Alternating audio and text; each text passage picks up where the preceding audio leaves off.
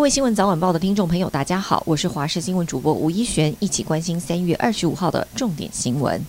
台南市东区一栋二楼砖造铁皮加盖建筑，昨天晚间传出火警，火势猛烈。所幸目前没有传出人员伤亡，而现场火势相当的大，浓烟直冲天际。这起火警发生在晚间九点多，消防局获报后前后调派了三梯次，总共三十七车九十五人到场灭火。至于起火的原因，还有待消防局调查厘清。最近狒狒出没桃园地区成为话题。桃园市农业局昨天成立了横向联系的 LINE 群组，名称就叫做桃园市抓狒战情室，要随时掌握通报讯息。而昨天晚上猎捕范围也缩小范围到新屋头洲地区，并且出动了热成像空拍机，利用狒狒体温还有环境的温差来掌握明确的行踪。可惜晚上出击还是徒劳无功，希望今天白天展开地毯式的搜索，找。到狒狒下落。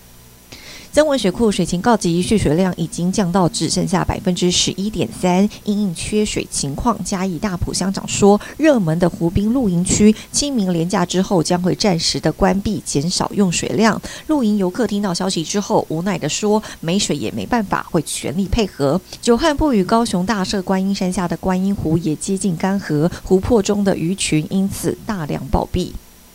今天是世界关灯日，台北一零一连续十六年响应，所以今天晚间八点半将会关闭外墙的灯光，一直到晚上的十一点。另外，韩舍集团也集结了旗下五大酒店，在同一时间关闭饭店外部的标志照明一个小时。统一超商则是携手荒野保护协会展开全台最大的关灯行动，总共八个品牌，超过七千家的门市都会关闭招牌灯一个小时，预计省下一万度的电，相当于减少五公吨的温室气体排放量。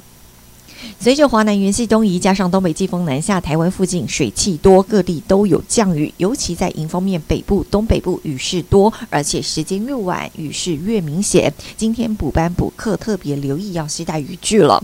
温度方面，气温随着东北季风南下逐渐的下降，北部温度差异最明显，下降到十九度，低温十四到十六度；南部则是维持在高温二十七、二十八度，低温十九、二十度，南北温差大。最后提醒醒。这个雨从今晚持续到明天白天，要到下个礼拜二，东北季风减弱后，雨势才会趋缓。但北部的迎风面地区还是会有短暂阵雨。